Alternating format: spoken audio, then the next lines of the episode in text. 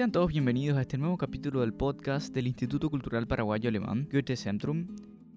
Mi nombre es Levi Pfeiffer y esto es Divele, la radio del ICPA.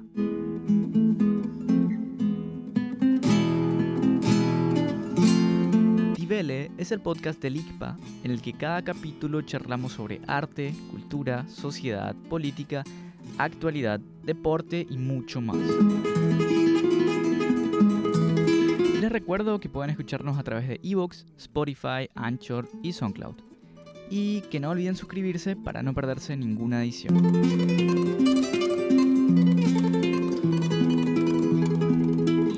El día de hoy tenemos como invitado especial al embajador de la Embajada de España en Paraguay, el embajador Javier Hernández Peña, quien nos hablará sobre la función de España en la Unión Europea y también sobre las pequeñas labores que cumple la Embajada de España aquí en Paraguay. Sin más que añadir, vamos con la entrevista.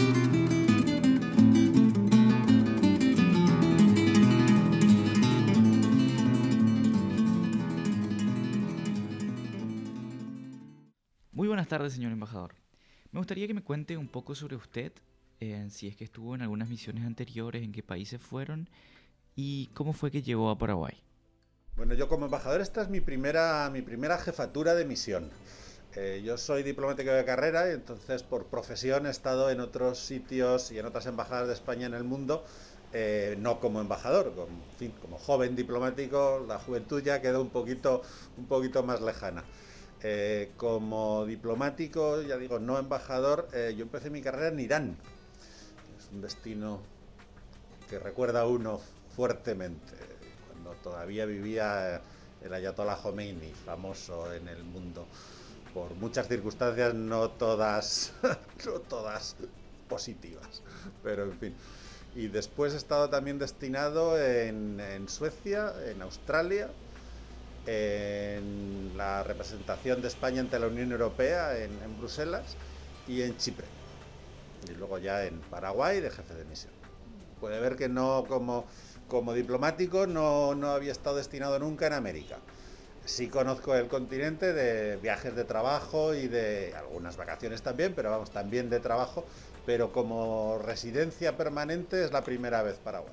¿Y hace cuánto tiempo se encuentra en Paraguay? Pues justo ahora hace cuatro años. Estoy en esta semana cumpliendo mis cuatro años.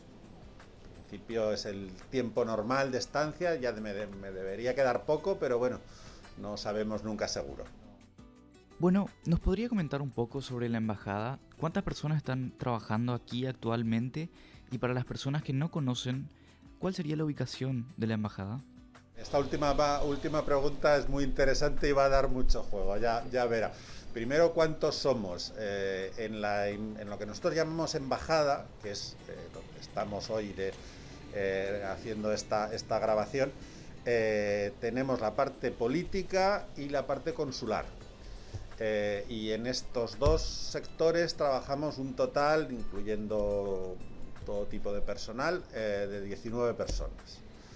Eh, pero luego, aparte, la Embajada de España también es una oficina comercial, que está en otros locales, una oficina de cooperación y el Centro Cultural de España Juan de Salazar, que tiene su propia sede, creo que bien conocida por todos los asuncenos y que también es parte de la Embajada de España y locales, eh, la embajada y la sección consular. Estamos en, la calle Yegros, en el microcentro de Asunción. Yo digo siempre que somos la última embajada que permanece en el microcentro y, eso, como digo, somos de los últimos que quedamos en microcentro, con todas las ventajas y también inconvenientes que tiene estar en microcentro.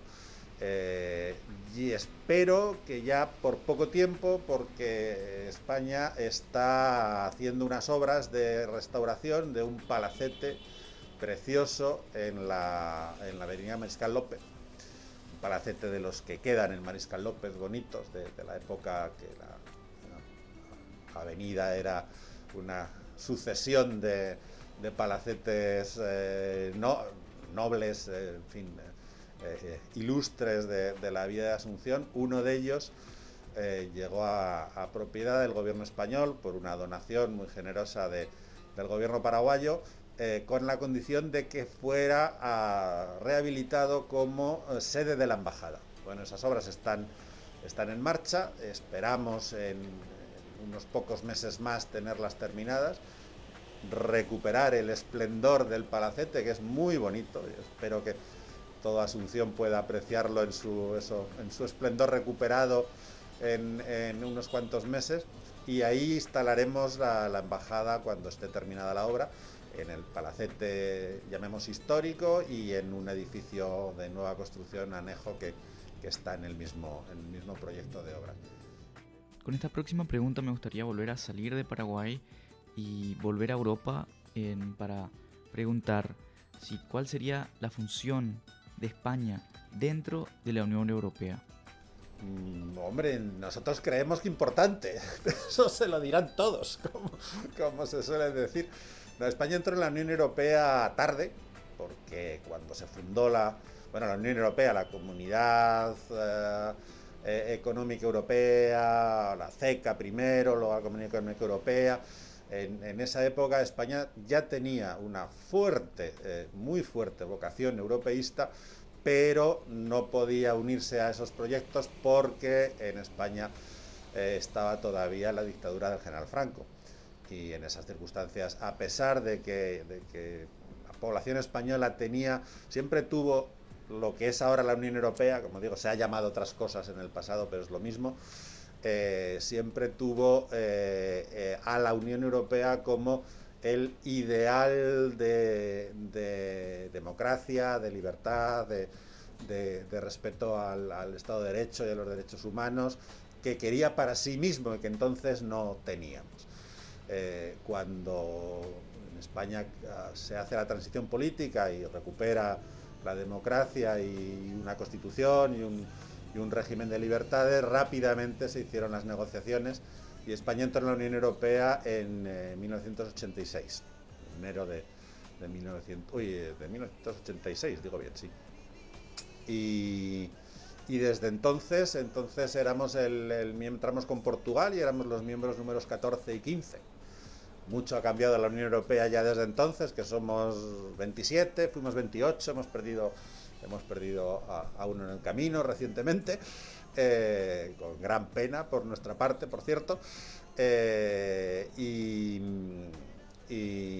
desde entonces estamos en la Unión Europea y pretendemos, como digo, el ideal europeísta en España es muy fuerte. Eh, las encuestas de opinión le dan mucho apoyo popular a, la pertenencia a la Unión Europea y al concepto general de integración europea. Eh, hay mucho apoyo popular, hay un fuerte sentimiento europeísta, además mm, con orgullo de serlo, eh, y eso intentamos, los que trabajamos en esto, intentamos trasladarlo también al mundo de las decisiones de la Unión Europea e intentamos contribuir lo más posible a, la construcción de, de, una identidad europea y de una Unión Europea moderna, abierta al mundo, con competencias, con influencia, etcétera, etcétera. Y en ese campo, y estando en Paraguay, resulta particularmente importante recordar que España, con algún otro socio, no, no estamos solos, gracias a Dios, somos los grandes abogados de, Iberoamérica, como le llamamos nosotros en España, América Latina, en, la terminología de la Unión Europea, somos los grandes abogados por América Latina en eh, la Unión Europea. Eh, que, pretendemos que, las cuestiones americanas, los intereses americanos estén presentes en, la consideración de la Unión y, al revés, que, también eso que eh, no solo que se conozca América Latina en la Unión Europea, sino que también eh, América Latina reconozca en la Unión Europea a uno de los suyos, porque al fin y al cabo pues, compartimos tantas cosas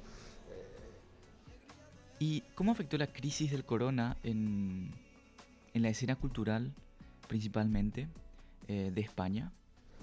Pues en España no le puedo decir mucho porque yo he pasado la crisis en Paraguay, la verdad.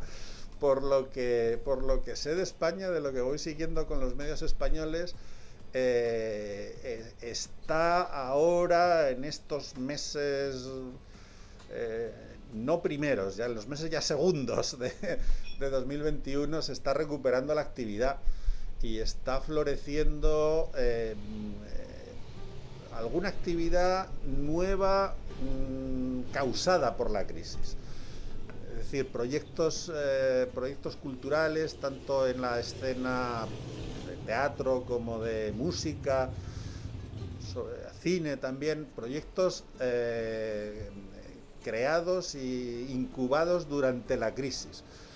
Eh, lamentablemente España en el año 20 sobre todo y a principios del 21 como digo eh, lo pasó muy mal en la crisis, golpeó a España muy gravemente, hubo los meses de marzo empezó, abril sobre todo, mayo fueron muy muy duros, eh, con medidas como Paraguay muy estrictas de restricciones a la movilidad y a las actividades públicas y, el sector cultural lo sufrió directamente. Todo el mundo tuvo que irse a su casa, a su, a su taller, eh, no, no, no, relacionarse con, con, la esencia del mundo artístico, que es tener un público. Pues eso durante muchos meses ha estado vedado y eso golpeó muy gravemente a todo el sector cultural y, y el aspecto económico de la cuestión de forma de forma muy, muy, muy grave. Eh, todo el mundo hizo lo posible por resistir. Eh, en el verano del año pasado, fines del verano, hubo un momento de un poquito más de optimismo y, hubo una reactivación de ciertas actividades eh, que lamentablemente hubo que volver a echar marcha atrás porque el otoño fue otra época complicada. Eh, los meses primeros del 21 han sido una tercera época complicada que ha vuelto a, obligar a restricciones. Y ahora, que es un momento de optimismo, tengo que decirlo claramente y nos alegramos de ello, en, España es un momento de optimismo en cuanto a que la pandemia está mejorando, se están recuperando actividades y eso hay, hay actividades, algunas son las conocidas y hay actividades nuevas que se han que se han incubado durante la pandemia y artistas que han, están sacando ahora al público cosas que han trabajado en privado todo, en todo este tiempo. hay varias cosas musicales y de, y de artes visuales, cine, televisión, vídeo, ese tipo de cosas, y, y, en la escena también, pero quizá en teatro menos, de forma menos clara. Hay proyectos muy curiosos que son proyectos ya hijos de la pandemia. En fin, eh, hay eh, eh, en los momentos duros de la pandemia, parte de la población española encontró la refugio en privado en, muchas actividades. pero aparte de eso, muchos se refugiaron en la música. Y ahí se han desarrollado dos o tres canciones populares que eran conocidas, pero que se han hecho himnos de la pandemia. Eso es una, una cosa muy curiosa y que, la población en general lo, los ha asumido así. muchas cosas se aprecian más después de haberlas perdido y cuando, cuando se pueden recuperar. Sí, sí que es cierto. Le quería preguntar eh, la misma pregunta que le hice anteriormente, que usted me comentó que, pasó en Paraguay esta crisis. Entonces, la misma pregunta, sí. ¿Cómo ve usted que afectó la crisis en la escena cultural en, nuestro país, en Paraguay? Yo debo confesarle que hace 15 meses que no voy a nada. Eh, de la escena local paraguaya lo que, lo que he observado ha sido mucha originalidad de los, los artistas paraguayos, cada uno en su campo, para, para sobrevivir pasándose a lo digital. A mí me sorprende la, riqueza de oferta cultural digital que hemos tenido en, todo, este, todo este tiempo.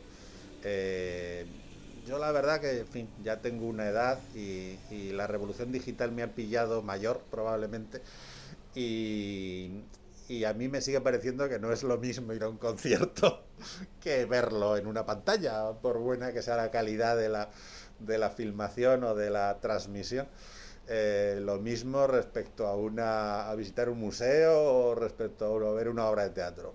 En fin, creo que la pantalla o la pantalla y el, y el sonido, se pierde algo importante y por eso es tan importante ahora recuperarlo en lo que se va pudiendo. Eh, y a mí me ha sorprendido eso, la, el ingenio y el emprendedurismo de los artistas paraguayos en, mantener viva la llama con la pantalla, con lo digital y con, con el vídeo, con las transmisiones. Y eso mismo ha hecho la presencia cultural de España eh, en Paraguay. Nosotros, eh, nuestra marca de fábrica, creo que orgullosamente eh, muy buena marca, es el Centro Cultural Juan de Salazar, muy bien conocido por toda la escena cultural de Asunción particularmente y de todo el Paraguay, con una historia ilustrísima y de la que, como digo, estamos muy orgullosos de, haber contribuido a, la modernización y a la modernidad cultural paraguaya cuando no se podía en otros, en otros ámbitos y no entro en más detalles, pero estamos muy orgullosos de eso, muy orgullosos de la historia del Salazar y creemos que, que lo mantenemos honrosamente al nivel que ha tenido en todos estos cuarenta y tantos años de historia que tiene ya y que sigue siendo una referencia cultural en la ciudad. Y también el Salazar, en este tiempo de la, de la pandemia, pues ha, hecho como, como toda la escena cultural paraguaya, irse a lo digital ya ha vuelto a hacer alguna, alguna exposición presencial, mínimamente presencial, y, esperamos bueno, que, se pueda recuperar una mayor normalidad y eso, y que el Salazar siga, siga con, su historia y su, y su tradición. Bueno, muchas gracias por haber accedido a tener esta entrevista con nosotros. Muchas gracias. Pues nada, encantado.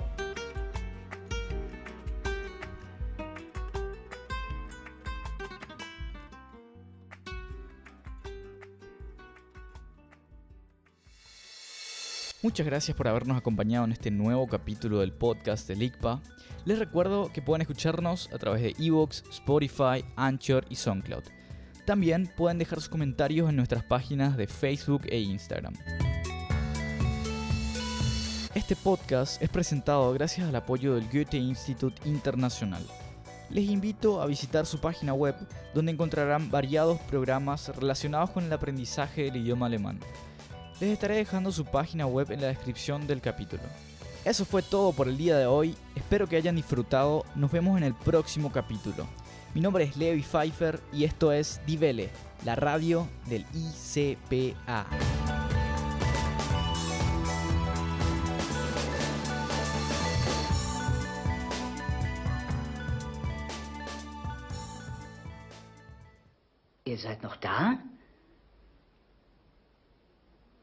Es ist vorbei. Ab nach Hause. Na geht.